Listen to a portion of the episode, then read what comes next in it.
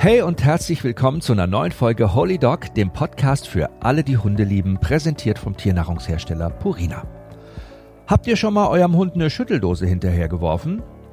Habt ihr mit Wasser nass gespritzt? Oder seid ihr sogar der Meinung, ein Hund darf immer nur nach seinem Menschen durch eine Türe gehen? Tja, dann Glückwunsch. Ihr lebt noch in der Steinzeit und ihr glaubt wahrscheinlich auch, die Erde ist eine Scheibe. Warum ich das sage? Heute, Ende 2019, Anfang 2020, wissen wir über Hunde so viel wie noch nie zuvor in den letzten 50 Jahren. Die Verhaltensforschung, Wissenschaft, Medizin und Biologie gewinnt monatlich neue Erkenntnisse über unseren besten Freund. Ihr müsst euch das ungefähr so vorstellen, also der Sprung dieser Forschungsergebnisse ist ungefähr zu vergleichen wie die Entwicklung vom Morsegerät zum iPhone 10. Das ist echt unglaublich. Aber was bedeutet das? Verhalten, Lernen, Therapie und Zusammenleben mit Hund müssen wir immer in einem neuen, völlig neuen Licht betrachten. Das bedeutet aber auch, Dinge, die früher als absolute Wahrheit verbreitet und gelehrt wurden und den Umgang mit Hunden beeinflusst haben, sind heute eindeutig als falsch widerlegt. Schlimmer noch, einige Auffassungen und Methoden schädigen und verschlechtern das Verhältnis zu unseren Fellnasen dauerhaft. Das ist Fakt. Und trotzdem werden diese Irrtümer immer noch verbreitet. Sie werden gelehrt, unterrichtet und geraten. Von Menschen, die es eigentlich besser wissen müssten. Von uns, von Trainern. Und sie werden von Hundebesitzern geglaubt und umgesetzt. Heute räumen wir bei Holy Dog auf mit den fünf größten Irrtümern der Hundeerziehung. Zusammen mit einem ganz tollen Gast, äh, die ihr schon aus einem anderen Podcast kennt. Tierpsychologin, Trainerin und Schulleiterin einer der größten Ausbildungszentren in Deutschland für Hundetrainer, Rita Kampmann. Viel Spaß bei dieser Folge mit vielen neuen Erkenntnissen und Gedanken. Lasst euch einfach drauf ein. Ich freue mich immer über eure Anregungen und Gedanken zum heutigen Thema. Schickt mir einfach eine Mail über meine Webseite www.jochenbendel.tv. Und jetzt viel Spaß. Warte noch schnell, bis er seine Torte hat. Oh nein, wir haben uns heute äh, zu dieser schönen Podcast-Folge von Holy Dog in die Küche zurückgezogen und ähm, ich freue mich wahnsinnig, dass sie schon zum zweiten Mal endlich dabei ist bei diesem Podcast, Rita Kampmann. Hallo Jochen. ich muss echt sagen, wir haben gerade so ein bisschen, ähm, ja, wir haben eigentlich lecker gegessen, haben uns über Hunde unterhalten und äh, haben uns vor allen Dingen über die letzte Podcast-Folge unterhalten. Rita, mhm. du selber bist ja nicht nur eine fantastische Hundetrainerin mit ewig langer Berufserfahrung, sondern du bildest ja auch viele Hundetrainer in Deutschland jedes Jahr mhm. aus. Du hast eine der größten Hundeschulen in Deutschland und ich muss ehrlich sagen, du beeindruckst und beeinflusst immer ganz viele Menschen durch deine Arbeit. Äh, alte Hunde war das letzte Thema bei Holy Dog und du hast selber drei ja. ältere Hunde schon, ne? Ja, alle drei schon 13 Jahre alt. Mhm. Also äh, 39 Jahre insgesamt. Ja, mein, mein Oldie-Club zu Hause.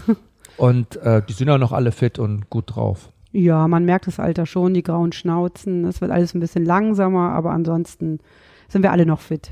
Das Thema heute ist ja die fünf größten Irrtümer in der Geschichte der Hundeerziehung. Irrtümer, mhm. die immer noch rumgeistern, mhm. Irrtümer, die immer noch gelehrt werden, die mhm. immer noch praktiziert werden. Wie hast denn du deine Hunde in Anführungszeichen, sage ich jetzt mal, erzogen? Ja, das ist eine große Frage. Da muss ich wirklich aus. Erstmal voll Schnauf. So. Also ich sag mal, genau, war ich jetzt gar nicht darauf vorbereitet. Ähm, ich habe ja drei sehr unterschiedliche Hunde und ich würde einfach mal sagen, dass man Hundeerziehung jetzt nicht über den Kamm äh, scheren kann. Es ist so, dass jeder Hund anders ist, ein Individuum. Ich habe drei sehr unterschiedliche Hunde und ähm, ja, jeder für sich war ein eigenes Abenteuer. Ähm, manchmal haben sie mich erzogen, manchmal habe ich sie erzogen. Es ist einfach immer so ein Miteinander. Das Erziehung ist ja auch nicht nur Sitzplatz, bleib Fuß, sondern es mhm. ist auch ein gemeinsames Miteinander und äh, wie fühle ich mich wohl, was, äh, wie fühle ich mich mit meinen Hunden wohl und wie fühlen sie sich mit mir wohl. Also das ist, glaube ich, Erziehung. Aber wie habe wie hab ich meine Hunde äh, erzogen? Ich würde mal sagen, auf jeden Fall absolut straffrei. Also mhm. es gab schon mal eine Ansage, wenn ich mal sage, raus da, aber schnell oder äh, Ich weiß, wenn wir manchmal spazieren gehen zusammen, Gassi ja, da. Kann ich schon auch mal ein lautes Wort fallen lassen, das ist richtig. Aber nach einem lauten Wort kommt auch immer direkt ein, so ist richtig, ne? Mhm. Weil es ist ja wichtig, was auch oft äh, verkannt wird in der Hundeerziehung, dass häufig gestraft wird, aber dem Hund keine Alternative geboten wird. Ja, da mhm. wird oft gesagt, hey, aus, nein, pfui, und dann kommt aber nichts mehr. Ähm, davon abgesehen muss ich auch sagen, ich bin absolut gegen irgendwelche körperlichen Eingriffe und diese ganzen aversiven Trainingsmethoden. Es ist dann wirklich nur mal ein, ey, raus da oder Schluss jetzt. Ne?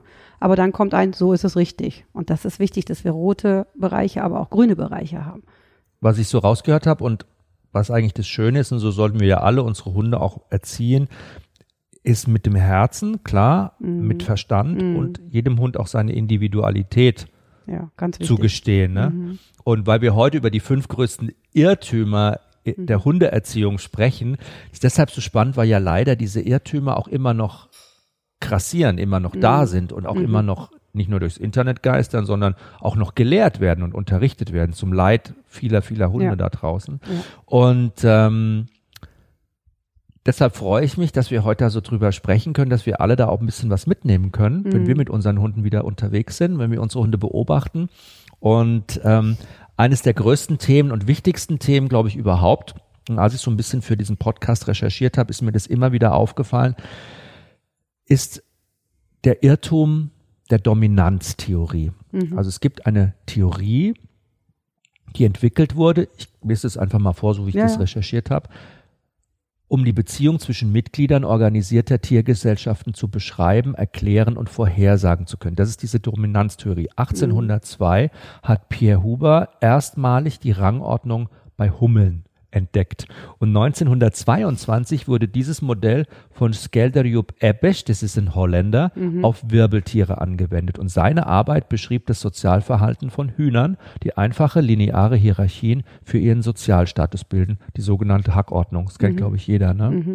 Und ähm, was hat das jetzt mit Hunden zu tun? Es gab ein Buch, das, äh, das erschien 1968 und zwar hat es David Mech geschrieben, Der Wolf, Ecology and Behavior of Endangered Species. Und das ist 70 veröffentlicht worden und da hat er geschrieben quasi, ähm, hat er diese populäre Dominanztheorie quasi veröffentlicht. Er hat quasi geschrieben, dass Wölfe in einem lupomorphen Gesellschaftsmodell mhm. leben, mhm. wo es ein Alpha-Tier gibt, der nach unten dominiert. Ja, alle müssen sich dieser Hackordnung beugen. Das wird auch durchgesetzt auf Teufel komm raus, mhm. auf Biegen und Brechen.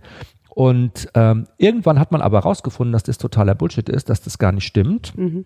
Weil man Wölfe in einer ganz anderen Umgebung beobachtet hat in den 60er Jahren, gar nicht in Freiheit. Und der Typ selber hat dann unzählige Male auch an diesen Verleger geschrieben, dass das Buch nicht mehr vertrieben werden sollte, mhm. weil sich, wie gesagt, diese Theorie schon längst als obsolet erwiesen hat.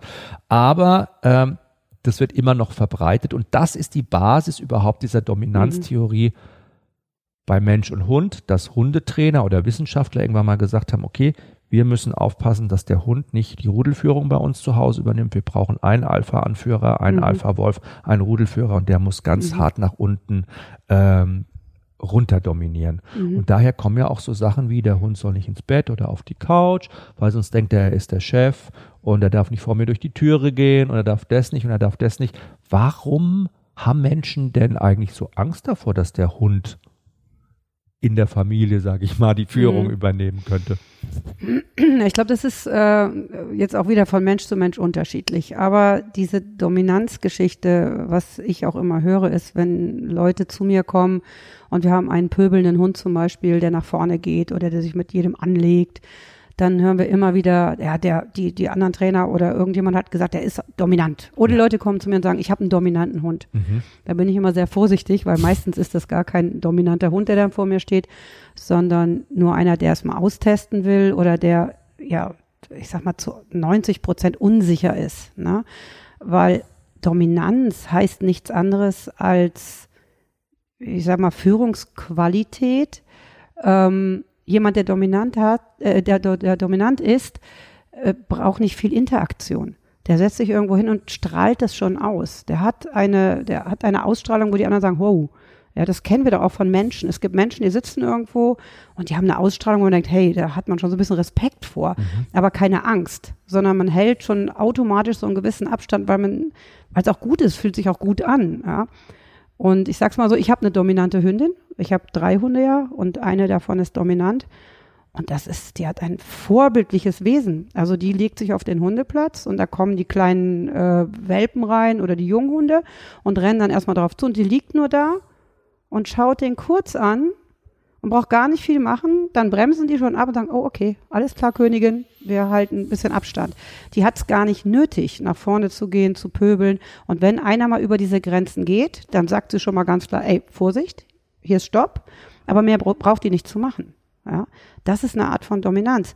Und wenn man das mal mit Menschen vergleicht, gibt es ja auch die Situation, wenn man zum Beispiel eine Firma sieht. Nehmen wir mal an, man hat eine riesengroße Firma mhm. und da ist ja auch oben der Chef. Und der Chef, der hat halt die Verantwortung für alle Mitarbeiter und der ist ja nicht schlecht zu mein, seinen Mitarbeitern oder sollte er nicht sein, aber der trägt auch eine gewisse Dominanz und das gibt den anderen aber Sicherheit. Also ein dominantes Verhalten kann unheimlich viel Sicherheit ausstrahlen wir haben ja oft schon auch mal drüber geredet, dass Dominanz ja auch nicht unbedingt eine Charaktereigenschaft ist, sondern mhm. einfach nur das Verhältnis zweier Individuen beschreibt. Es gibt ja heute bisher immer noch ja. keine klare Definition, was Dominanz ist, auch in der Wissenschaft. Ja. Man ist sich da echt immer noch uneinig, ne? Aber eigentlich beschreibt es ja ganz schön, ich kann ja zum einen dominant sein, zum anderen eher subdominant mhm, sein. Genau. Also, aber dieses dominante Verhalten, also dass man den Menschen auch sagt, im Hundetraining oder gesagt hat, oder heute immer noch sagt, du musst dominant sein, bevor mhm. dein Hund dominant wird. Mhm. Also das heißt, Sachen durchsetzen, durchdrücken, ne, dir nicht auf der mhm. Nase rumtanzen lassen und so. Das hat sich ja dann auch in der Hundeerziehung durchgesetzt. Aber es hakt ja schon da, wo man ganz klar sagt, du musst dominant sein.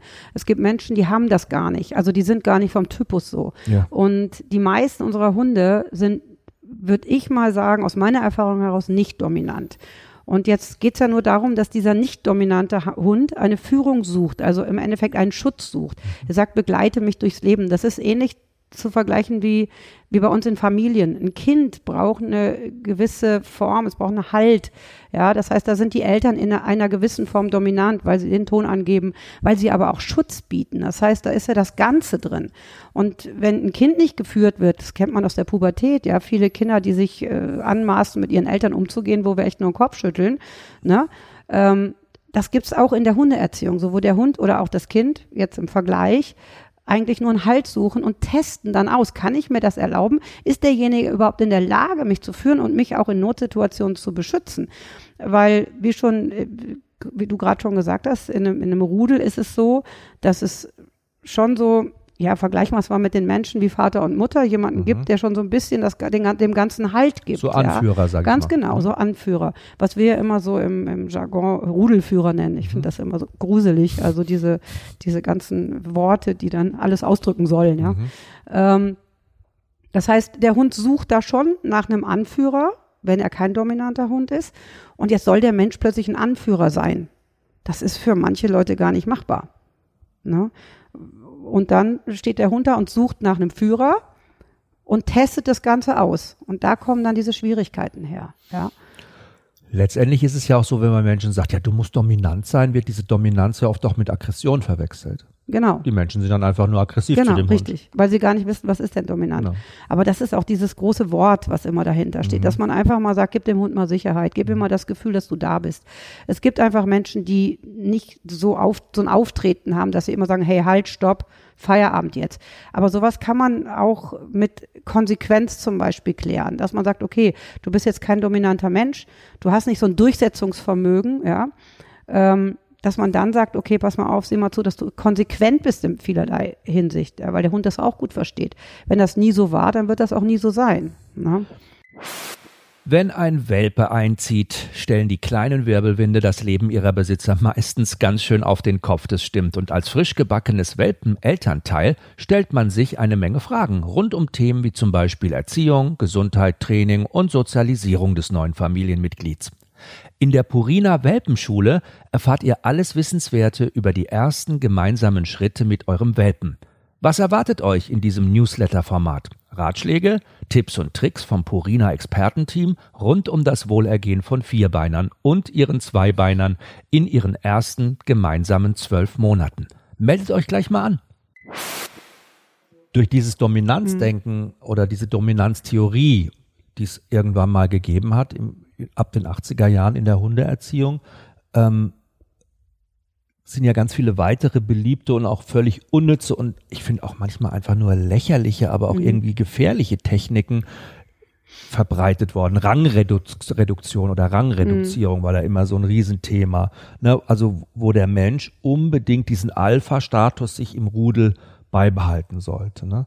Und ähm, dass man den Hund nicht füttert, bevor man selber gegessen hat, so ein blödes Beispiel zum Beispiel. Mhm. Ne? Oder der Hund äh, darf das Spiel nie gewinnen, man muss immer der Gewinner sein, einfach mhm. um den Hund immer klein zu halten. Aber ich finde, das ist doch auch fürs Zusammenleben total gefährlich, weil das macht ja den Hund auch irgendwie psychisch kaputt. Ja, besonders hat das auch nichts mit Bindung zu tun. Also ich glaube, das ist so ein bisschen selbstgebasteltes Werkzeug, würde ich mal sagen. Ähm, also der Hund, der kennt seinen Menschen in- und auswendig.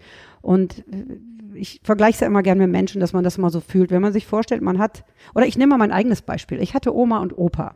So mein Opa, wir waren neun Enkelkinder. Und ich sehe den immer noch in seinem dicken Sessel sitzen. Ja, der hatte so einen weißen Bart, wie man sich den halt vorstellt. Den Opa, wie so Nikolaus saß der immer, dann hatte er immer so eine Pfeife im Mund. Ne? Und dann hat er immer gesagt, Piefken hat er uns immer genannt. Ich komme aus dem Rheinland, wie man jetzt auch wieder hört. Hat er immer gesagt, Piefken, komm, geh mal da, da waren so Fransen am Teppich, dann hat er uns den Fransenkamm gegeben und dann sind wir kinderlos und haben den, ich weiß nicht, ob du das noch kennst, früher hat man die Teppichfransen ja, gekämmt, ne? Hat er gesagt, Piefken, mach mal die Teppichfransen klar. Da ist Piefken los, ja, egal wer das von uns Neuen war und hat die Teppichfransen, weil der Opa das gesagt hat. Ja, da war ganz klar. Der hat eine Ansage gemacht, dann war das einfach klar. Wir haben den geliebt. Der hat sich nie aus diesem Sessel rausbewegt. Die Pfeife war immer an, also aus meiner Sicht, ja. Und die Oma, die war in der Küche die ganze Zeit. Ich glaube, die war ihr Leben lang in der Küche. Ich kenne die als Kind nur in der Küche. Und dann war die immer hektisch, sagt, so, jetzt geh mal, geh doch mal da weg und jetzt komm, geh mal dein Zimmer, jetzt geh doch mal dein Zimmer aufräumen. Also jetzt lass doch mal und bapp und dann hast du mal einen Klaps auf den Po gekriegt und weiß ich was. Aber das ist Unsicherheit, mal schnell hektisch sein, versuchen, was durchzusetzen, es nicht richtig hinzukriegen. So, es gibt solche Menschen und es gibt den Opa.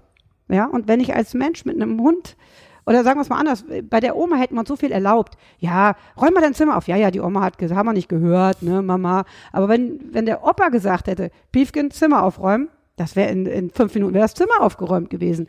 Und das ist in der Hundeerziehung ja auch so. Es gibt solche Menschen, die wie mein Opa sind, die dem Hund ganz klar sagen, raus da, zackig, Feierabend will ich nicht.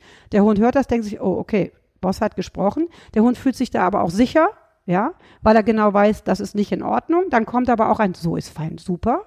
Und dieser Mensch, der eine klare Ansage macht, macht nicht nur klare Ansagen, sondern der ist auch ein liebevoller, konsequenter, freundlicher Führer. Ja, eine Ansage bedarf auch immer eines, eines Schutzes. Da muss man was gegenstehen. Ne? Und der andere sagt, jetzt mach mal und jetzt hör mal auf damit, wie die Oma. Ja, der sagt zum Beispiel, jetzt komm mal raus da, jetzt hör doch mal auf diesen Schuh, jetzt lass doch mal den Schuh und dann fängt er an mit dem Hund zu zerren, weil der Schuh nicht aus dem aus dem Maul vom Hund geht und weiß ich was und dann gibt's ein Gerangel und der Hund denkt sich, ah ja, mal gucken, ob die das jetzt durchzieht. Das ist wie die Oma, mal gucken, ist doch egal. Hat er eh keine Konsequenz, wenn wir das Zimmer nicht aufräumen. Und das sind natürlich so Lerndinge, die es dem Menschen und dem Hund auch am Ende schwer machen. Es ist nicht so, dass die Hunde immer in den höheren Rang wollen, sondern die müssen natürlich, und das ist im Rudel auch so, austesten, ist derjenige überhaupt in der Lage, mich in der Not zu führen. Und so wird ausgetestet. Und der Mensch sagt dann oft, boah, der ist dominant, der will die Führung übernehmen. Nein, der hat keinen Führer. Der findet keinen Führer. Mhm. Und dann fängt der Hund an, eine Unsicherheit zu zeigen und muss eine Führung übernehmen, obwohl er eigentlich gar nicht in einem Rudel in der Lage wäre, weil er kein dominanter Hund ist. Ja, das heißt, er kann das eigentlich. In einem Rudel wäre der irgendwo unten und wird sagen, ja, Chef hat gesagt, wir laufen schön mit, ne, wird vielleicht mal sein Futter verteidigen oder sonst was, aber das Große und Ganze würde er nicht übernehmen. Jetzt kommt der in einen Haushalt, wo der Besitzer das auch nicht kann. Und jetzt haben wir das Problem schon, dass dann beide hin und her rangeln in der Position. Und dann bringt es auch nichts. Und das ist eigentlich der zweite Grund, der resultiert ja. so ein bisschen daraus. Größte Irrtümer in der Hundeerziehung, Genickschütteln, Schnauzengriff und der ominöse Alpha-Wurf. Ja, No-Go. Was ist das mhm. eigentlich, der Alpha-Wurf? Ja, da haben wir mal gedacht, da machen wir mal einen auf Wolf. Also ich weiß nicht, wer sich das ausgedacht hat. Alpha-Wolf, alleine schon dieses Wort. Ähm, den Hund auf den Rücken zu drehen und sowas alles. Also äh, kein Hund dreht einen anderen Hund aktiv auf den, auf den Rücken. Es gibt schon die passive Unterwerfung, dass ein Hund schon merkt, oh Mist, ne, dreht sich schon automatisch weg, wendet den Kopf ab, äh, ab und äh, unterwirft sich selbst. Aber ähm, wie soll denn jetzt ein Chihuahua ein Labby auf den Rücken drehen? Oder ich meine, wie soll das, passiert einfach nicht in der Natur. Und wir Menschen haben uns gedacht, okay, das probieren wir mal aus.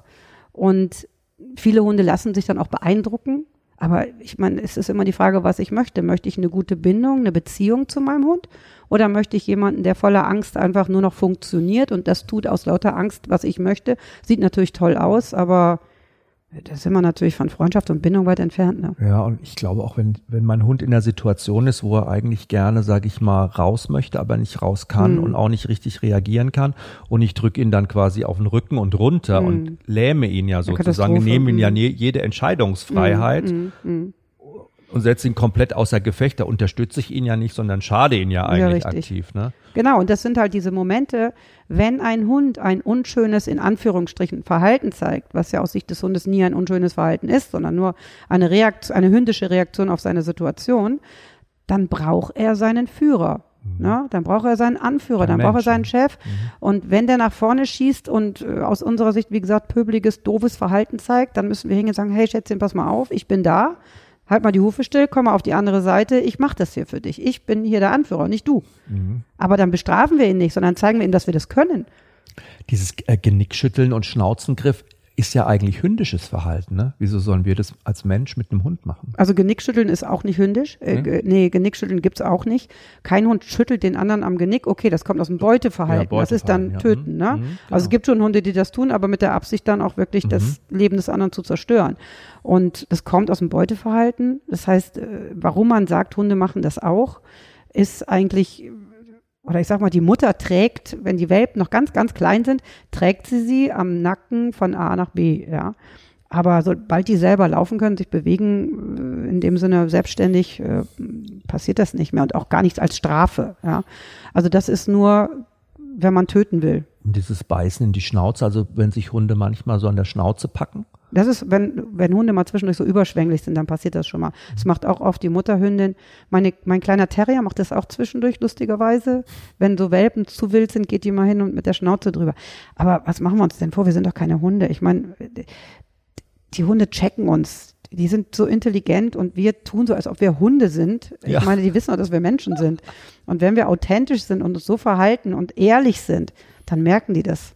Da brauchen wir keinen Schnauzgriff. Also auch nicht knurren und, und beißen und also schon fast ohne Worte, weil wenn ich da so Bilder im Kopf habe, ist das schon ein bisschen lächerlich, also oder? Also total also jenseits von Gut und Böse so ein Modell zu entwerfen, dass der Mensch im Zusammenlegen mit seinem Hund diesen Alpha-Status haben soll. Ja, also mhm. ich throne über allem, ich bin die Krone der ja, Schöpfung genau. und du mhm. musst das machen, was ich will. Mhm. Und äh, dann funktioniert's auch. Ja, also mhm. wenn der Hund nicht zuerst durch die Türe darf, wenn der Hund mhm. nie auf die Couch, nie ins Bett darf, der Hund muss aufstehen, wenn ich an ihm vorbei will, ich steige nicht über den drüber. Weißt du, so mhm. diese, diese ganzen mhm. Sachen sind ja auch gelehrt worden, werden ja heute mhm. auch noch gelehrt. Du hast ja bestimmt auch Kunden, die zu dir kommen in die Hundeschule, ich meine, wir wissen es ja, die haben Trainer gehabt, mhm. die haben Erfahrungen haben gemacht. Haben die immer noch, ja. Hat man denen sowas mhm. gesagt? Mhm. Ist traurig.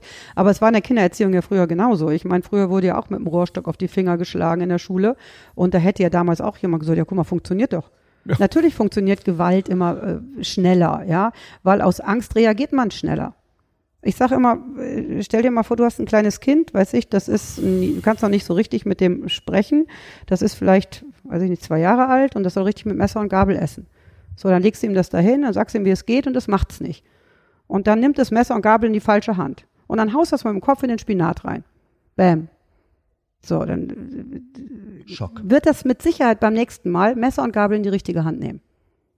Mit Sicherheit. Weil es so eine Angst hat, das wieder falsch zu machen und wird versuchen, Messer und Gabel in die richtige Hände zu nehmen. Und Mutter wird sagen, ey, guck mal, cool, Kind kann das. Aber würde das Kind in seinem Leben noch gerne Spinat essen? Würde das Kind mit 18 noch zu Hause wohnen? Ich meine, man muss sich die Hintergrundgedanken mal machen. Würde mit seinen Eltern nie mit einem guten Gefühl noch am Tisch sitzen können. Nein, ne? sondern man sagt, Schätzchen, schau mal, das ist, nein, das hast du falsch gemacht. Jetzt machen wir es nochmal richtig rum. Ja, super, toll gemacht. Und jetzt kannst du deinen schönen leckeren Spinat essen. Ist doch toll. Das ist doch viel schöner. Das dauert immer ein bisschen länger, weil es nicht mit Angst behaftet ist. Aber es ist viel schöner und es ist nicht groß anders als in der Kindererziehung. Und es hat auch nichts mit Vermenschlichen zu tun. Vermenschlichen ist, wenn ich dem Hund, weiß ich, Klamotten anziehe und die Nägel lackiere. Aber wenn ich mal vergleiche, wie fühlt sich das überhaupt an, dann hat das nichts mit Vermenschlichung zu tun. Das ist schon immer wieder traurig, auch dass man trotzdem immer noch ganz viel diese Geschichten hört und sieht, vor allen Dingen auch. Ne? Aber aus mhm. Unwissenheit machen es die Menschen natürlich auch. Wenn dir heute ein Fachmann, den ich zu Rate ziehe, sowas erzählt, dann muss ich es irgendwie glauben. Mhm. Auf der anderen Seite, das habe ich gelernt, ist es auch ganz gut, mal auf seine innere Stimme so ein bisschen zu mhm. hören, ne? Und einfach mal Dinge auch zu hinterfragen und zu ja. sagen, okay, wie würde ich mich damit fühlen? Habe ich da ein gutes Gefühl? Ja oder nein? Aber die Ratlosigkeit ist wahrscheinlich bei vielen Menschen auch einfach zu groß, wenn es mal im Zusammenleben mit dem Hund nicht klappt. Ja, und es wird Ihnen ja auch, wenn man wirklich Trainer hat, die, die mit aversiven Methoden arbeiten, wird es Ihnen ja auch schmackhaft gemacht. Ich sag, wenn man mal so ein Stromhalsband oder ein Sprühhalsband oder sowas hat, dann heißt es ja, ja, der darf ja nie freilaufen. Aber wenn man es einmal benutzt, dafür darf der dann ein Leben lang freilaufen. du kommst das schon aufs ja nächste Thema, das finde ich voll cool. Dritter großer Irrtum in der Hundeerziehung, aversive Trainingsmethoden. Du hast schon gesagt, ja, Stachelhalsbänder, Stromhalsbänder. Mhm Leinenruck, Schepperdose, Halti. Du hast äh, in meinem Buch Das Wunder der Bindung ganz Special darüber geschrieben, über aversive Trainingsmethoden, weil sie einfach bindungszerstörend sind. Das weiß man heute oder ganz mhm. stark bindungsschädigend sind. Ähm, wenn viele sagen, aversive Trainingsmethoden, was bedeutet das?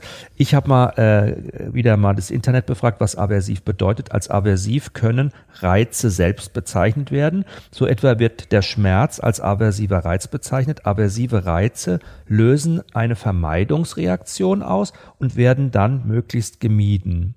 Hinter Aversionen stehen meistens unangenehme oder verletzende Erfahrungen und dann die erlernte Verknüpfung dazu von Wahrnehmungen mit unangenehmen Gefühlen. Das klingt echt so psychomäßig irgendwie. Mhm, ne? Ist es auch. Also ich habe es ja gerade schon erklärt mit dem Spinat, das ist ja schon sehr nah dran, das Beispiel. Ja. ja. Ähm, also das ist ja schon Psychoterror, wenn Eltern ihre ja. Kinder äh, so behandeln. Und wenn man, äh, aber wenn man jetzt so mhm. Stachelstrom, mhm. Halsbänder, Leinruck und Schepperdose, ähm, das hat doch auch mit Training eigentlich nichts zu tun, oder? Gar nichts. Also das hat mit schnell, schnell zu tun. Und ähm, ich glaube, die Problematik liegt darin, dass wir in so, einer, in so einer schnellen Welt auch leben. Wir wollen schnelle Probleme weg haben. Wir wollen, dass das alles funktioniert. Wir wollen, dass die Hunde funktionieren. Und wir machen uns heute so wenig Gedanken darum, dass wir ja eine andere Spezies zu uns nach Hause holen. Dass wir keinen kleinen Menschen uns anschaffen, den wir zu einem Menschen machen, sondern dass ein Hund andere Bedürfnisse hat, dass es ein Hund ist. Und mhm dass der auch eine andere Perspektive hat und dass der auch ein anderes Warum für Dinge hat, ja. Wenn der Hund sich zum Beispiel irgendwo, weiß ich, den 200 Euro teuren High Heel von Frauchen schnappt und den, den zerkaut, Stiletto zerkaut, whatever, mm. genau, dann weiß der doch nicht, dass das nicht das neue Spielzeug von Zoo Plus war. Woher soll der denn den Unterschied wissen, ja? ja. Und Frauchen kriegt die Vollkrise, weil und wer ist schuld? Ich sage immer, mein Gott, wenn der Hund das macht, wenn der euren teuren Schuh hält, dann nehmt euch eine Zeitung, rollt sie zusammen, holt aus und haut sie euch selber über den Kopf, weil ihr so blöd wart, den Schuh rumstehen zu lassen. Ja, es, es Punish ist doch, yourself. Ja, und es ist nicht anders. Ich kann das immer wieder mit der Kindererziehung vergleichen. Wenn ich ein zwei Jahre altes Kind habe oder ein halbes Jahr altes Kind, dann tue ich die Tupperdosen unten in den Schrank und nicht Omas teures Geschirr weil ich vermeide, dass das Kind einen Fehler machen kann. Und ich gehe nicht hin und scheiß mein Kind permanent zusammen, äh, wenn es das Geschirr rausholt und die Tassen zerdeppert, ja. Was ist denn das Prinzip von aversiven Trainingsmethoden, also trainieren mit Strafreizen? Äh, unter anderem erschrecken. Das ist ja das, was gerade ganz groß im Kurs steht. Also diese Wasserspritzpistolen, Wurfketten, Schüttel, alles was im Endeffekt Rappel Geräusche. Schütteldose? Ja, letztens haben wir ja auch gehört hier äh, bei letzte Chance bei dem einen Fall, der hat mhm. einen ja sogar eine Kaugummidose äh, immer benutzt bei einer Hundeschule. Die ja. haben diese Rappel-Kaugummi, also was die mhm. Leute sich alles einfallen lassen. Ähm, ja, es ist natürlich schnell und einfach nett erklärt. Der Hund macht etwas. Ich äh, schüttel da hinten einfach mal an eine Kaugummidose oder werf mal irgendeine Kette oder so. Mhm. Treffe den Hund ja nicht und dann hört er damit auf. Das hört sich auch toll an. Ja. Ne? Kennst du Frag Mutti, diese Internetseite, wo man so Fragen stellen kann, so Q&A, mhm. da kann man eine Frage stellen übers Leben. Ja. Frag Mutti nee. und dann kriegt man eine Antwort. Zum Beispiel okay. Erziehungshilfe beim Hund. Mhm. Ja? Mhm. Kein Schimpfen, kein Brüllen, keine Schläge mehr notwendig. Vor allem keine Schläge mehr notwendig. Fand ich schon mega, ne? Habe ich heute rausgezogen hier. Ein Kleffer wird ruhig, ein aggressiver Hund an der Leine ruhiger und, und, und. Baut euch doch eine Schütteldose, keine Blechdose, eine kleine Blechdose, wo zum Beispiel Halspastillen drinne waren. Da hinein kleine Steinchen. Gut zukleben darf nicht aufgehen. Jedes Mal, wenn der Hund zum Beispiel bellt, kräftig schütteln. Durch das Geräusch ist er so irritiert, dass er das Bellen für eine Zeit vergisst. Sofort loben, immer wiederholen, bald hat er keine Lust mehr zu bellen. Und wenn er an der Leine zieht und auf andere Hunde los will, bittet jemand mit euch zu gehen und dieser muss die Dose zum Hund werfen auf den Boden, als wäre sie aus dem Nichts gekommen. ihr sollt den Hund ja damit nicht abwerfen mit der Dose, sondern nur erschrecken, ganz kurz das Geräusch. Und dann soll sein Meckern, sein Ziehen, sein Bellen aufhören. Mhm. Tja. Ja, easy. Mal, das ist ja super cool. Aber was trainiert man denn da eigentlich, dass man die Dose jetzt genau auf den richtigen Moment schmeißt. Oder für den Hund kann man ja, das hat es überhaupt keinen Sinn. Also für den, der das jetzt einfach so hört, würde ja jetzt jeder sagen, der nicht in die Tiefe Geil, schaut, der cool, das ist ja einfach nur so ein bisschen schütteln. Ähm, aber man muss einfach mal dahinter schauen. Was trainiere ich da? Da steht ja auch, zum Beispiel hast du gerade vorgelesen, äh, den Hund auf gar keinen Fall abschießen, ne? Das heißt, den Hund nicht treffen. Ähm, ich sage jetzt mal was, obwohl ich da total gegen bin. Es wäre wahrscheinlich für den Hund nicht so schlimm, wenn man ihn treffen würde und wenn das der Besitzer selber werfen würde, mhm. weil dann könnte der Hund dieses sogar zuordnen. Mhm. Das heißt jetzt nicht, dass ich das befürworte, im ja, Gegenteil. Nein. Aber die Problematik liegt ja ganz groß darin, dass der Hund diesen Schreck überhaupt nicht zuordnen kann. In der Anonymität. Ganz genau. Darin liegt der, das, der größte Psychoterror. Es geht jetzt hier nicht um ein Wehtun, weil die Menschen reagieren immer schnell, oh, Schläge, ob ich soll den, dem wehtun. Nein, das tue ich nicht. Sondern damit verletze ich ihn ja nicht. Aber diese stillen Schreie, ja, diese Anonymität, wie du gerade richtigerweise sagst, die sind ja noch viel schlimmer. Und ich möchte auch da mal kurz ein menschliches Beispiel verbringen, was mir jetzt gerade so einfällt. Ähm, wir können mit dem Hund ja jetzt nicht sprechen, wir können ihm nichts erklären. Nehmen wir also mal ein kleines Kind, was ungefähr ein halbes Jahr alt ist, dem wir auch noch nichts erklären können, weil es einfach noch nicht stimmlich mit uns, also so verständlich mit uns kommunizieren mhm. kann. Ein kleines Kind hat ja die Angewohnheit, wenn ich es auf dem Schoß habe und ich sitze an einem Tisch zum Beispiel, alles zu greifen. Ne? Das greift zum Glas, das greift, das reißt ja alles runter. Und Mütter sind ja auch manchmal entnervt, weil wir sitzen da und quatschen am Tisch und das kleine Kind greift überall nach und jeder ist mal froh, wenn das Baby mal in eine andere Hand geht. Ja. So. Jetzt stell dir mal vor, du bist Mutter, Jochen. Oh, ja. stell dir mal vor, du bist Mutter. Mhm. stell dir mal vor, da ist jetzt eine Mutter, die sitzt am Tisch mhm. im Biergarten, hat, hat ihr kleines halb Jahre altes Baby auf dem Schoß und das Kind macht etwas völlig aus seiner Sicht Natürliches, für uns Nerviges, mhm. ja? So, es greift nach diesen Gläsern und so weiter. Jetzt sagt die Mutter, oh Mann, ey, ich hätte gern mal Ruhe. Jetzt kommt jemand von hinten und sagt so, ich habe eine super Idee. Das funktioniert. Pass auf, jetzt gleich, wenn dein Kind nach dem Glas greift, stelle ich mich mit zwei Topfdeckeln hinter dich und hau die mal total fest zusammen. Wir erschrecken das Kind mal in dem Moment.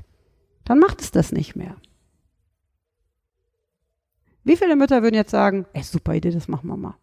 Ich, ich hoffe, ich muss das jetzt nicht weiter erklären, weil eigentlich müsste jetzt jeder spüren, was da jetzt passiert. Krass, Dieses ne? Kind würde nämlich, und jetzt kommt die zweite Krux an dieser Geschichte, würde sich nicht nur erschrecken, sondern würde auch noch eine Verknüpfung herstellen. Wir Menschen und wir, wir Hunde, wir Tiere, also alle Lebewesen, mhm. stellen ja automatisch Verknüpfungen her. Müssen wir, weil sonst könnten wir nicht überleben. Das heißt, wenn wir irgendwo ein Geräusch oder ein Gefühl oder ein Geruch oder irgendwas haben, müssen wir wissen, wo kommt das her. Wir wollen das zuordnen. Und das ist beim Hund genauso wie beim Menschen. Und jetzt nehme ich das Kind wieder, um das verständlich zu machen, um das mal in dieses menschliche Gefühl reinzubringen. Das heißt, dieses Kind kriegt diesen Riesenschreck und verknüpft das jetzt entweder, weiß ich, mit dem Glas Wein wird also kein Alkoholiker. Nein, aber mit dem Glas, ja. ja. Oder mit der Mutter wird sich zum Beispiel nicht mehr auf den Schoß der Mutter setzen wollen. Weil es Angst hat davor. Genau. Oder mit dem, was es sieht, was es riecht, was es fühlt. Jetzt können wir natürlich das, das komplette Umfeld wählen, ja. könnte auch sein, die Oma, die es gerade anguckt. Richtig. Und wir, das Schlimme ist jetzt, gehen wir mal zum Hund wieder über. Nehmen wir mal an, der Mensch wirft jetzt die Schütteldose. Nehmen wir, fangen wir mal an, aus irgendeinem Grund. Der Hund knurrt einen anderen Hund an. So, jetzt haben wir deine Dominanzgeschichte. Das heißt, wenn der Hund einen anderen Hund anknurrt, bin ich dafür zuständig zu sagen, hey, pass mal auf, Hund, komm mal zu mir. Du scheinst ein Problem zu haben mit der Situation. Ich bin der Rudelführer, du kommst zu mir, ich passe auf die Situation auf. Der andere Hund kommt, ich sage, komm, geh mal weg, der mag das jetzt nicht. Ist ja wohl verständlich. Würde ich mit einem Kind genauso machen. Ne? Ähm, und jetzt fliegt dem aber anstatt dessen die Dose um die Ohren, also beziehungsweise der kriegt einen Schreck, der weiß ja gar nicht, was da passiert. Ja. So, jetzt verknüpft er das natürlich, der hat eh schon ein Problem mit dem anderen Hund. Der sagt schon, oh, du bist mir nicht geheuer. Und jetzt bestätigt sich das Ganze auch noch, weil der kriegt jetzt noch einen Schreck.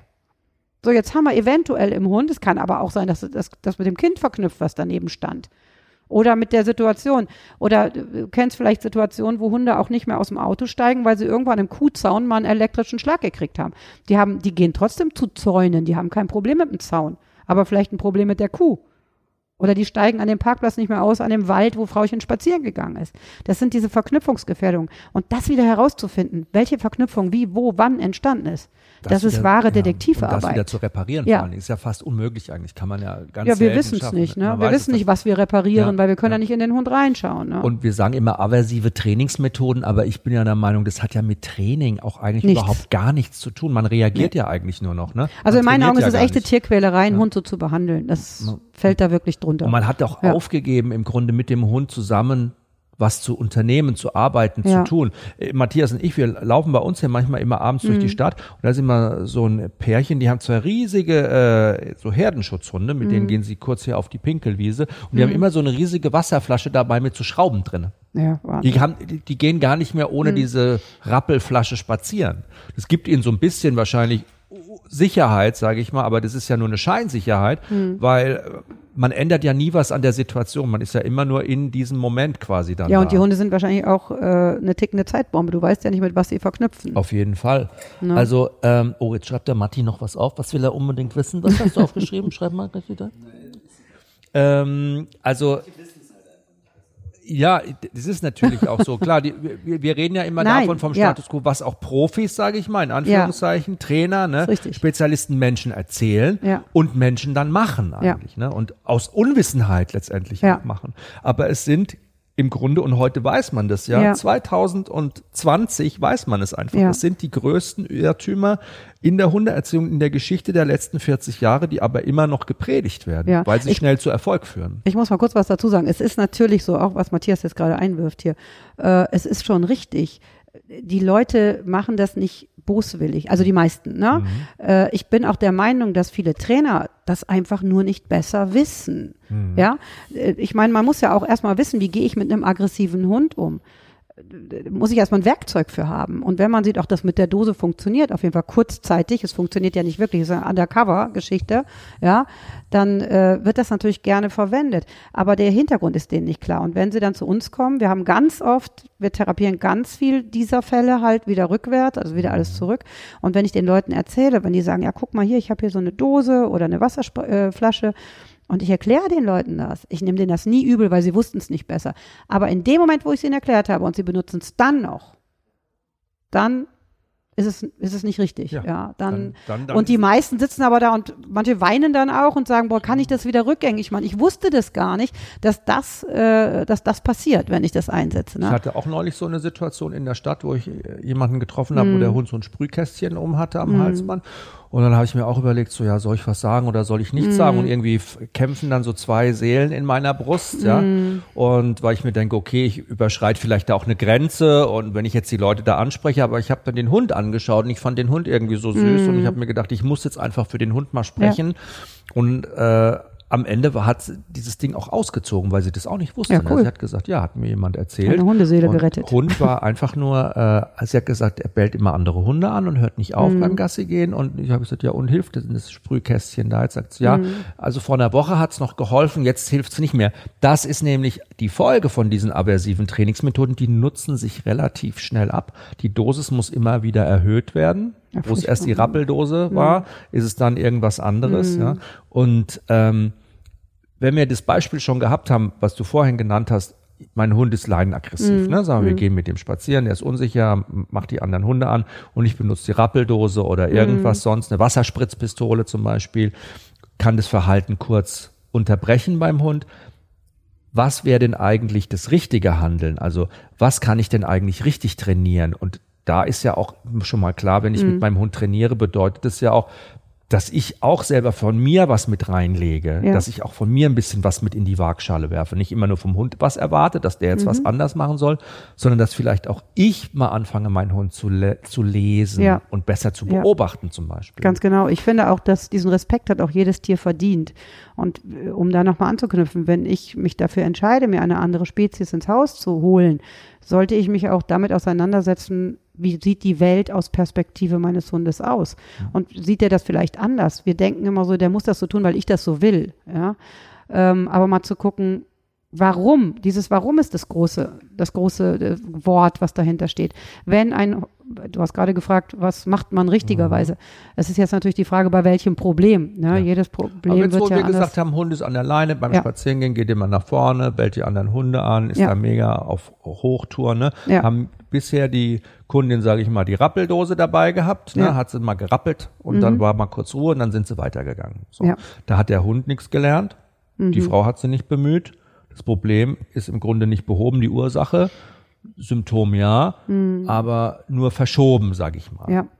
Ist natürlich in der Theorie immer ein bisschen schwierig zu erklären. Man musste das eigentlich sehen, ne? dann sieht man auch mhm. die Erfolge. Aber ähm, wenn du das Thema Leinenaggression nennt man das mhm. ja, Leinenaggression ansprichst, hat verschiedene Ursachen, aber eine dieser Ursachen ist auch wieder dieses ähm, an der Leine grenze ich einen Hund ja auch in seinem individuellen Spielraum ein. Ja, das ist wieder so verglichen wie ein Kind. Ich nehme dich an die Hand. Mhm. Und wenn ich ein Kind an die Hand nehme, lasse ich keine fremden Menschen zu ihm hin, lasse ich keine fremden Hunde, die freilaufen, wenn da zum Beispiel sagen wir mal ein Rottweiler kommt und ich habe ein kleines Kind an der Hand, kenne ich diesen Hund nicht. Vielleicht ist ja. der toll, vielleicht ist der lieb, aber vielleicht will ich gar nicht, dass der an mein Kind. Ich habe ja so einen Schutz. Ne? Ich sage, ich nehme dich an die Hand und hier fühlst du dich beschützt. Hier kommt nichts an dich dran. Ja. Das Zauberwort heißt ja Individualdistanz, Richtig. das jeder Hund hat. Und es muss ja auch mal so ein bisschen unser Anliegen sein, als ja. Hundebesitzer mal die Individualdistanz unseres eigenen Hundes zu kennen.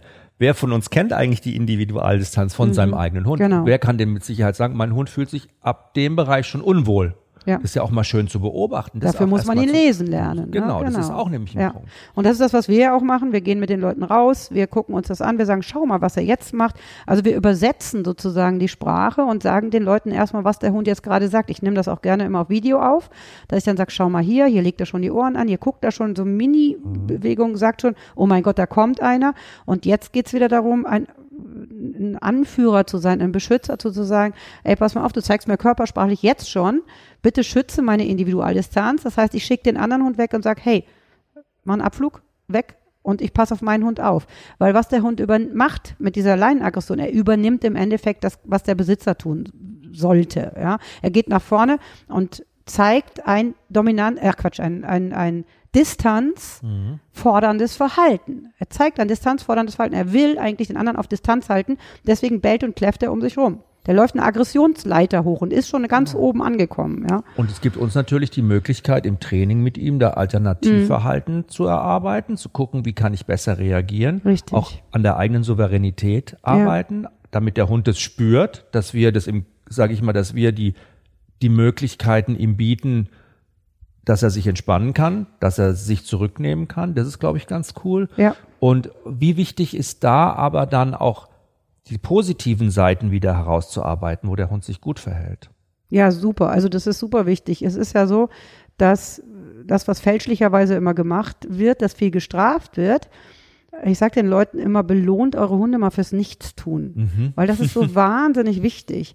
Ich gehe mit meinem Hund spazieren und der Hund läuft locker an der Leine und schaut mich an. Und wie oft sehe ich Leute, die das gar nicht wahrnehmen, dass der Hund die ganze Zeit nach oben schaut, der immer wieder eine Bluetooth-Verbindung zum Menschen herstellt. Ja, mhm. das heißt, er versucht immer wieder einen Kontakt, mentale Leine aufzubauen. Der Besitzer ist gar nicht da.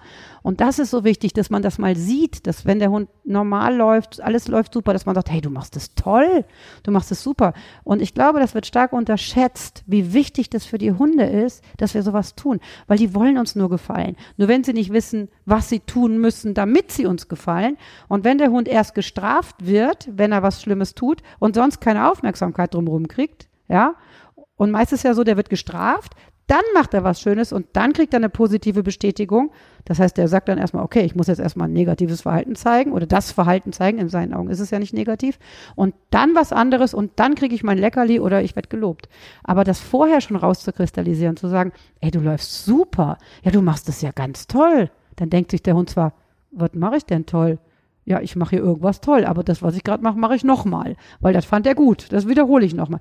Und das wird sehr stark unterschätzt, wie gut das wirkt. Wirklich die Hunde vorher schon mal aus der Situation zu loben.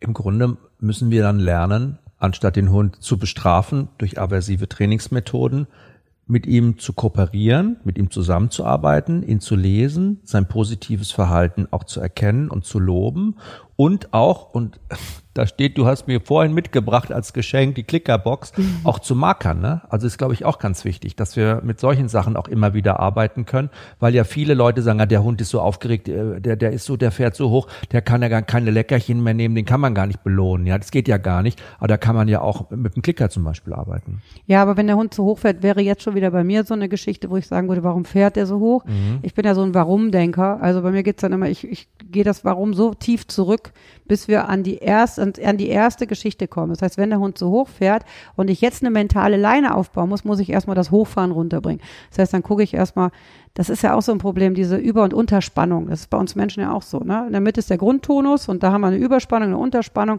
und alles, wenn sich das in so einem Grundtonus bewegt, da läuft alles auch ziemlich harmonisch ab. Das heißt, wenn der Hund jetzt komplett unterfordert ist, weil er nur zu Hause hockt den ganzen Tag und dann mal eben eine Runde Gassi geht, dann kann ich nicht erwarten, dass der in seinem Grundtonus jetzt spazieren läuft, ja, sondern ist er unterfordert.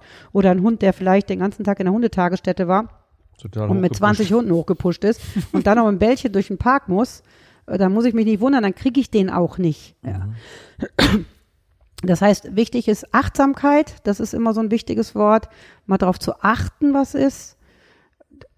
Ja, und umsichtig zu sein. Einfach mal gemeinsam spazieren zu gehen.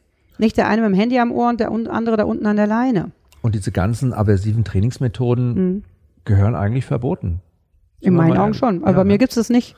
Äh, Paragraph 3 ja. Tierschutzgesetz, Absatz 5, ich zitiere, ein Tier auszubilden oder zu trainieren – sofern damit erhebliche Schmerzen, Leiden oder Schäden für das Tier verbunden sind, sind verboten. Ja, aber man redet hier leider nur von körperlichen Schmerzen. Das ist nur ne? Gesetz, ne? Das ist mm, nur mhm, Text, ja. ja. Ja gut, aber so ein Stromhalsband sind auch körperliche Schmerzen. Ja. Das ist auch, gut, ist verboten, ja, aber, aber man kann es überall kaufen. Ja, ja, aber diese Wurfketten und das alles, halt das ist ja, ja auch, ne? Ja. Aber das sollte man das mal aufnehmen. Ja. Das ist Psychoterror. Ja. Im Grunde, ne? Ähm, Nina Werner äh, eine äh, Trainerin und Hundeautorin hat den Satz geschrieben, die Frage ist nicht, ob man mit Strafe etwas erreichen kann, sondern ob man nicht ohne Strafe ein viel besseres Ergebnis erzielen könnte. Und damit kommen wir zum nächsten Punkt, äh, positive Bestärkung. Mhm. Das ist kein Irrtum, sondern das ist eine tolle Erziehungsmethode. Aber erzähl doch mal ganz kurz nochmal für mhm. alle, die es nicht wissen, positive Bestärkung, was bedeutet es genau? Positive Bestärkung fängt da an, wo der Hund weiß, dass er von seinem Besitzer gesehen wird. Ähm, beinhaltet dann aktiv äh, das Loben, also das verbale. Lob, Leckerlis, Spielzeug, ähm, Aufmerksamkeit einfach. Und unerwünschtes Verhalten im Gegenzug, ja. aber auch ignorieren. Wenn das möglich ist. Ne? Genau. Also ähm, ja, es gibt natürlich Leute, die sagen zu mir, ja super, der beißt mir die ganze Zeit in die Hände, wie soll ich denn das ignorieren? Mhm. Ähm, natürlich ist es erstmal wichtig, es zu ignorieren, weil ich mache das in Kindergartenseminaren immer gerne so, was sage ich den Kindern, wenn euch ein Hund, wenn ihr mit dem Ball spielt und ihr stolpert und der Hund kommt auf euch zu, der Fremde, weil er den Ball haben will, oder der will dann mit euch spielen oder euch durchs Gesicht lecken, wie reagiert ihr dann? Dann wissen ihr, sag ich mal, seid langweilig werdet total langweilig für den Hund, dann zieht er wieder ab. Ja, weil wenn ihr jetzt anfangt zu quietschen und zu reden und zu zappeln mit den Händen, und das ist eigentlich nichts anderes als ignorieren. Das ist ja in der Natur genauso. Ne? Beschwichtigung heißt, ich wende den Blick ab, ich friere ein, das machen Hunde untereinander auch so. Ignorieren ist aber natürlich schon in der modernen Hundeerziehung, mhm. sage ich mal, und der Verhaltensbiologie, mhm. auch in der Wissenschaft, ein Punkt, den wir anwenden und mhm. mit dem wir auch arbeiten und den wir auch unseren Kunden empfehlen und ja. mit dem man auch Erfolge erzielen kann. Du hast immer so schön gesagt in der Ausbildung, ich erinnere mich noch, Hunde sind wie Banker, die sind total ressourcenorientiert, die machen Dinge, die sich für sie, die lohnen und die Sachen, die sich nicht lohnen, stellen sie relativ schnell wieder ein. Klar, es gibt bestimmt auch Trainer, die nur erzählen, dass man also das nur durch Ignorieren hinkriegt, aber es gibt auch Menschen, die behaupten, und das ist auch einer der größten Fehler in der Hundeerziehung oder sag ich mal ähm, Irrtümer, unerwünschtes Verhalten zu ignorieren sei grundsätzlich falsch. Ignorieren ist nämlich schon ein Mittel der Wahl, das muss man sagen. Ist, Mit Einschränkungen hast du ja gesagt. Ne? Ja, natürlich. Also wenn jetzt, nehmen wir nochmal das Beispiel, der Hund nimmt sich den 200 Euro teuren Schuh, dann kann ich das schlecht ignorieren, ja. wenn der Absatz schon angekaut ist. Aber nehmen wir Anspringen zum Beispiel. Ja, nehmen wir Anspringen. Ja, beim Anspringen ist es ja relativ einfach. Das heißt, wenn der Hund springt ja aus, oder da kommt wieder dieses Warum. Ja, Ja, jetzt genau. stelle ich wieder die Frage, okay, der Hund springt mich an, fragt mich jetzt eine Kundin so, und dann frage ich die, weil wir machen sehr viel Mhm. Interaktion, warum springt denn der Hund sie an? Der könnte sich ja freuen, Der könnte theoretisch. sich freuen, der ne? könnte einfach nur Das Kommunikationszentrum ist sein. natürlich auch dein Gesicht.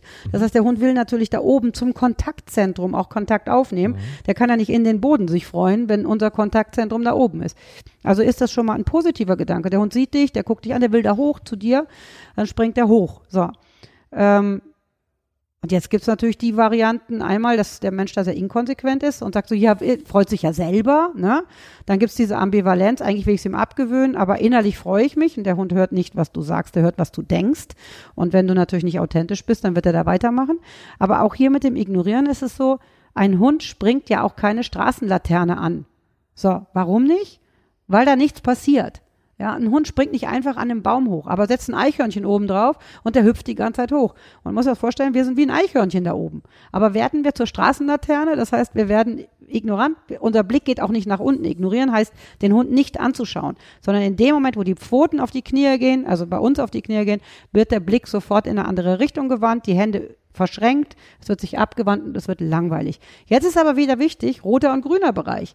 Das ist wichtig, dass wenn der Hund dann runtergeht, dass man dann sagt, hey super, und dann in die Hocke geht und dem Mhm. Hund Aufmerksamkeit gibt. Weil wenn man das nicht tut, hat der Hund keine Alternative Genau. zu dem Der Verhalten. kann ja nicht lernen. Der Genau. weiß ja nicht, was gewünscht wird. Ja. Der weiß Ab- immer nur, was nicht gewünscht wird, aber die Alternative könnte ja auch was völlig anderes sein. Genau, und hier geht's aber auch schon darum, wieder vorher das zu machen. Das heißt, der Hund kommt auf mich zu, ich weiß, der springt mich jetzt wahrscheinlich an und ich begrüße ihn, gehe schon runter in die Hocke und begrüße ihn auf allen Vieren und belohne ihn da und gehe dann wieder in die aufrechte Position und wenn der dann springt, wende ich mich wieder ab. Somit kann ich das vorher schon belohnen und nicht erst, wenn ein Fehler passiert ist. Es erzählen immer noch viele Trainer und viele Menschen auch da draußen, dass Ignorieren eben auch ein Zeichen von Schwäche wäre. Ne? Wenn wir Menschen quasi das hündische Verhalten ignorieren würden, würden wir Schwäche zeigen. Ignorieren geht schon mal gar nicht, weil es wäre total unhündisch. Aber das stimmt auch gar nicht, weil ich glaube, auch Hunde ignorieren sich untereinander ja auch. Die ignorieren ja auch Verhalten.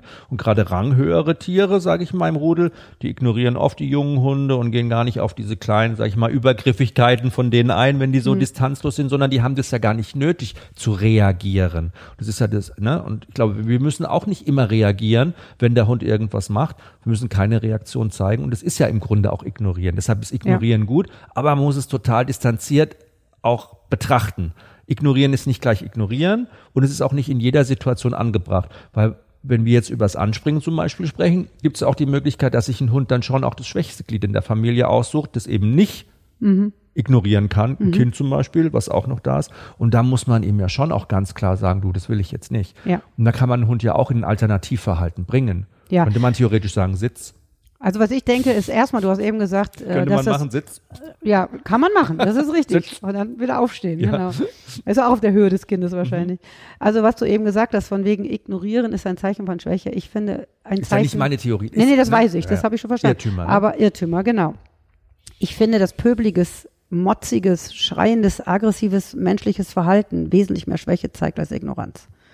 Und ich glaube, und jetzt wären wir wieder bei der Dominanztheorie, ich finde, ein dominanter Mensch hat es überhaupt nicht nötig zu schreien. Und da kommen wir jetzt zu der Situation, wenn jemand klare Anweisungen gibt, wenn jemand sehr konsequent ist in seinem Verhalten mit dem Hund, wird der Hund das relativ schnell lernen und der weiß, okay, wenn hier Nein ist, dann wird da nie wieder ein Ja draus. Und das ist etwas, was wahnsinnig wichtig ist. Und dann kann man auch mal Nein einbauen. Ich arbeite nicht sehr gerne mit dem Nein bei meinen Kunden, weil das oft missbraucht wird, dieses Wort. Das heißt, dann heißt es jedes Mal Nein, Nein, Nein, Nein. Und das macht die, das Verhältnis zum Hund eher unsicher, weil der Hund sich denkt, was soll denn dieses komische Nein? Jetzt, das ist wie meine Oma, was ich am Anfang des Gesprächs erzählt habe, die sagt, jetzt mach doch mal, jetzt tu doch mal, und dann fängt der Hund nämlich erst recht an, Grenzen zu testen und zu gucken, in welcher Rangposition bin ich überhaupt, wenn hier ein 100 Mal Nein kommt. Sondern wenn ich ein Nein sage, dann muss das selten, aber bestimmt und klar kommen. Und dann muss auch sofort danach ein Ja kommen, damit der Hund auch weiß, okay, nehmen wir mal an, der Hund springt jetzt das Kind an. Und ich bin ein sehr konsequenter Hundeführer. Dann sage ich zum Beispiel Nein. Und halte den Hund kurz inne. Und dann lasse ich ihn zur Ruhe kommen. Und sage ich, so ist es super, klasse. Dann kann das Kind sich langsam nähern. Ich beobachte aber den Hund, ob ihm das jetzt unangenehm ist oder nicht. Das ist jetzt wieder wichtig. Und dann kann, wenn das für beide in Ordnung ist, sich das Kind nähern und dann kann ich sagen, du hast das super gemacht, ganz klasse. Kann den Hund hier auch mit einem Leckerli belohnen und dann, ne, und dann löse ich die Situation wieder auf. Also hier darf man Nein sein, aber dieses Nein, da muss man wahnsinnig vorsichtig mit sein, dass dieses Wort nicht permanent missbraucht wird. Ne? Und dass immer ein Ja kommt danach. In der Ruhe liegt halt die Kraft. Es ist Ja. so abgedroschen, wie es Ja. klingt, aber es ist wirklich so, ne? Und ich können wir auch mit in der Kommunikation mit dem Hund auch über das Ignorieren Mhm. auch Ruhe reinbringen in eine Situation. Eben nicht immer reagieren, immer reaktiv sein, noch mehr Energie in so einen Hund rein pushen dann in dem Moment, sondern ich glaube, das ist ganz wichtig, dass wir da aber trotzdem immer unterscheiden und nicht einfach sagen, ja gut, okay, also muss man alles ignorieren, dann wird es schon, dann hört er auf, ja. Der macht nur, was sich lohnt. Wenn ich es ignoriere, dann hört es irgendwann auf. Das stimmt eben auch nicht. Nee, ne? das ist ja dann fast schon Desinteresse und Ja. nicht mehr ignorieren. wir, wir laufen es zu, zu Tode. Es wird irgendwann nicht mehr da sein. Nee, das geht auch nicht. Also man muss sich schon, es ist schon Erziehung. Ne? Mhm. Also die schönen Dinge rauskristallisieren und die anderen so ein bisschen zu versuchen, dass die äh, im Winde verwehen, dass die einfach nicht das mehr ist ja gezeigt auch werden. dieses Geheimnis positiver Bestärkung, Ja. ne? die Arbeit damit, eben die positiven Dinge wirklich bunt zu zeichnen und schön zu Genau. zeichnen und die anderen Sachen eher in den Hintergrund treten zu lassen, Ja. aber nicht verschwinden zu lassen, sie, sondern schon noch auch im Bild zu behalten, Ja. ne? aber eben an einer anderen Position, da wo sie nicht mehr so stark ins Gewicht fallen, bis sie dann halt vielleicht durch ganz viel konsequentes Training und konsequentes Verhalten von unserer Seite auch, ich glaube, das ist ja auch das Schwere, dass wir das oftmals nicht schaffen, konsequent zu sein, ähm, bis es dann verblasst und nicht mehr zu sehen ist. richtig. Und was man, wo man sich aber auch ein bisschen helfen kann, ist auch Rituale zu schaffen. Das finde ich auch ganz wichtig für Hunde. Ähm, ich meine, es gibt auch die Hund-Mensch-Beziehung, die easy läuft, wo alles gechillt ist, wo der Mensch mit dem Hund reist oder permanent äh, unterwegs ist, wo das passt. Aber für viele Hunde ist es wahnsinnig wichtig, einen Rahmen zu haben, sich sicher zu fühlen in diesem Rahmen. Und da geht es auch darum, Rituale zu schaffen. Das ist dein Zuhause. Ich finde zum Beispiel auch jemand, der immer reisen muss, wenn man so eine Hundebox zu Hause hat, die man nicht schließt, sondern nur eine Rückzugsmöglichkeit für den Hund bietet, die man immer überall mitnimmt, wo du sagst, pass mal auf, das ist deins. Und das machen wir mit Kindern genauso. Kleine Kinder haben immer ihr. Bettchen oder ihr Decke oder ihr Bärchen. Stofftier. Das sind ja auch so eine Art von Rituale. Und damit gibt man auch Sicherheit. Und dieses Sicherheit geben ist, ist das A und O in einer Beziehung. Dass der Hund sich wohlfühlen kann. Du sagst, ich gehe mit dir durch dick und dünn, weil mir passiert nichts bei dir. Ich habe es gar nicht nötig, da draußen einen Pöbler zu machen oder mich so zu benehmen. Ne? Also es ist so schön. Es ist eigentlich so schön und ich verstehe gar nicht, warum diese ganzen Störfaktoren immer dabei sein müssen. Aber ich bin der Meinung, das kommt aus Un ist Unwissenheit und äh, Hilflosigkeit. Das ist kein böser Wille, dass das so ist. Ne? Aber, Aber wir man sind kann's ja, ändern. Wir machen diesen Podcast ja auch, um wirklich auch nochmal so ein bisschen auf die Themen einzugehen, damit man sich das auch immer nochmal bewusst macht, dass es eben nicht die Normalität ist, dass es eben zwar da noch steht, dass es auch noch erzählt und Mm. gelehrt wird, aber dass es eigentlich schon längst überholt ist und dass man es auch schon besser weiß. Man muss es einfach nur besser machen. Richtig. Aber es gibt auch das, was ich zwischendurch mal höre. Ja, aber ich hab, wir haben hier so einen total aggressiven Hund. Also den kriegt man damit aber nicht mehr hin. Also das höre ich ja auch zwischendurch mal. Also da muss man schon mal so richtig ran, ja, weil der ist ja so richtig. Also der, der, der, der beißt Menschen, der beißt Hunde. Also was man alles hört, ja. Und Aber Aggression erzeugt Gegenaggression, ne? Das weiß man ja. Das, ja, ist, das ist ja auch, ne? Ich meine, ich kann ja nicht einen aggressiven Hund, der eh ein Problem hat, ne? Richtig. Noch zusätzlich bestrafen Richtig. die ganze Zeit. Das ist Aber- ja eigentlich unmöglich, würde man ja, Ja. nie machen, ne? Nein, und auch bei so einem Hund geht es, um Stück für Stück wieder rückwärts zu laufen, wieder ins Vertrauen zu gehen. Es ist egal, wie aggressiv ein Hund ist, wie groß der ist, egal, was der hatte, was der für einen Ursprung hatte. Man muss einen Hund nicht bestrafen. Gerade dieser Hund braucht wieder Zuneigung, Vertrauen, Rituale, einen Menschen, der ihm zur Seite steht. Und man weiß ja auch mittlerweile, dass Menschen oder Hunde, das ist eigentlich die Parallelen gleich, durch Strafe viel schlechter und weniger gut lernen können. Ja? Ja, Strafe ist eigentlich das falsche Mittel der Wahl. Ne?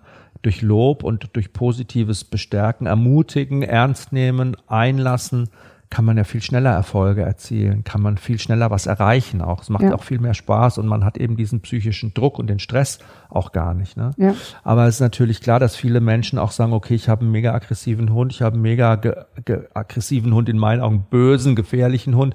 Da kann ich ja mit Leckerchen und so komme ich da ja nicht mehr weiter. Ne? Aber man kommt trotzdem mit Geduld und mit Konsequenz und trotzdem auch ohne Gewalt weiter. ja, man muss es auch nicht immer auf die Leckerchen äh, äh, Das ist immer so spöttisch, na, ihr mit euren Leckerchen. Ja, ne? reduzieren. Also Leckerchen sind ja nur ein Zusatz. Also ich kann jetzt, äh, okay, da muss ich schon wirklich ähm, jemand sein, der gar nichts auf die Reihe kriegt, wenn ich nur mit der Wurst durch den Park renne, ja. Also da ist es jetzt auch nicht meine Philosophie zu sagen, boah, wir rennen jetzt wurstbehangen durch den Olympiapark. Aber sind ja die, ja. die mit der Wurst durch den Park rennen, sind ja genau die, die mit der Schütteldose durch den Park rennen. Man hat nur noch ein Ja, Hilfsmittel, man ist nur noch, man Ja. ist quasi einem Mittel ausgeliefert. Ja, ja, ja, genau. Das ist ganz oder gar nicht. Ne? Mhm. Nee, es ist immer so ein Mittelding. Auch wenn ich mit Leckerlis arbeite, muss ich, das, das, das, das bedarf schon auch eines Trainings. Also einfach die Leckerlis in den Hund, das geht nicht. Und es gibt auch Hunde, die nehmen keine Leckerlis. Und ich bin auch nicht für permanentes Leckerli geben, sondern schon in den Situationen. Also ich sag mal, Leckerli geben ist wie ein Gehalt. Ja, wenn ich jemand bei mir einstelle und sage, kannst du bitte dies machen, kannst du, dann kriegt er sein Geld für die Tätigkeiten, die der macht. Aber der, wenn ich jetzt ein blöder Chef bin, dann arbeitet er trotzdem nicht gerne für mich, auch wenn es viel Geld gibt, dann, ne? Sondern es ist immer wichtig, dass man das auch verknüpft. Das heißt, wenn der Hund was bekommt, dass man auch so, du hast das super gemacht, ganz klasse. Weil auch hier Verknüpfungen entstehen, genau wie im Negativen wie im Positiven, ne? Den Hund mal anzulächeln, das ist so wichtig. Das tut einem auch selber übrigens gut. Ja. Ja. Mal die Arme auszubreiten und sagen, hey, schön, dass du da bist, ich freue mich. Und dann geht das Schwänzchen hinten noch dreimal mehr. Ja. Also das ist so bei der schön. Kalisi auch immer, die fährt immer richtig drauf ab, wenn man sie schön anspricht. Ja. Also die liebt es eigentlich. Das, ist macht jeder Hund, wenn man es mal probiert. Ne? Und es gibt viele Menschen, die noch nicht mal freundlich reden können. Wir haben in der Hundeschule manchmal jemand, hier, aus. Dann denke ich mal so, oh mein Gott, der möchte, stell mal vor, räum mein Auto auf. Ja, wenn ich das jemandem sage, würde er nie machen. Ich sagen, würdest du mal, kannst du mir helfen, mein Auto, ey, mein Auto, wir würden bitten und betteln, ne, und den schönsten Blick auflegen. Aber wir Menschen sind manchmal so, dass immer alles mit so einem Strafen und mit so einem Strenge kommen muss. ist wie beim Aus. Wenn ich sage, so, jetzt üben wir das aus. Jetzt sagen wir mal freundlich, weil wir wollen was vom Hund haben, wir tauschen mit dem Hund was. So, aus, ja super, du hast mir das gegeben, toll. Und dann sage ich, probiert ihr das mal. Dann kommt meist so, aus. Das ist noch so drin. Der muss mir das jetzt geben? Sofort. Nein, der, der muss dir das nicht geben. Weil der kann das auch ganz schnell runterschlucken. Sondern es ist total cool, wenn er dir das gibt. Ja, das einfach mal von einer anderen Perspektive zu sehen. Und wenn er es dir gibt, dich so zu freuen, dass der Hund sich denkt, boah, das hat der so gut gefallen, das probiere ich nochmal. Schau mal, Frauchen, ich habe hier eine Breze gefunden unterwegs, möchtest du die haben? Ich, boah, super, du bist so super. Und der Hund denkt, boah, super. Und dann gebe ich ihm noch was Neues, was anderes und tausche mit ihm. Dann haben wir eine super Bindung. Mein Hund macht es. Wenn ich sag aus, wenn er irgendwas findet, ich wohne neben dem Kindergarten, ja, dann findet er immer was. Und wenn ich dann sehe, der hat was im Maul und ich sage, Lotte, aus, dann spuckt sie das aus, dann gehe ich da hin und die ist sehr verfressen, dann gucke ich mir das an und wenn das etwas ist, was sie essen darf, ein Stück Brezel vom Kindergarten, dann sage ich, ah, ist okay, darfst du haben. Dann gebe ich ihr das wieder, ja. Oder ich nehme sie ab und gebe ihr was anderes oder spiel mit ihr kurz. Und das funktioniert so dermaßen gut. Also die rennt nicht weg mit dem Zeug, sondern sie spuckt es mir vor die Füße. Vertrauen. Das ist super ist das, ja. Ja, und es funktioniert. Und es funktioniert mit jedem Hund.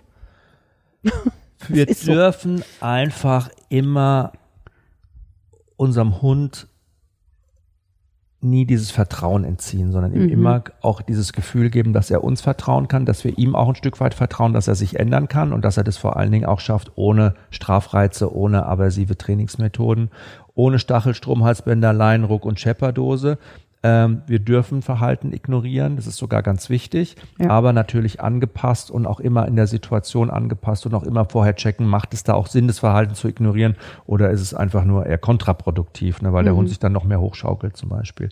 Aber der letzte Punkt, und es gibt ja noch viele Irrtümer in der Ja. Geschichte der Hundeerziehung, aber einer, der mir auch noch aufgefallen ist, weil wir selber Welpenspielstunden geben und selber auch viel mit Welpen arbeiten und so, ist das Thema Welpenschutz. Ja? Dem Kleinen passiert nichts, der hat Welpenschutz.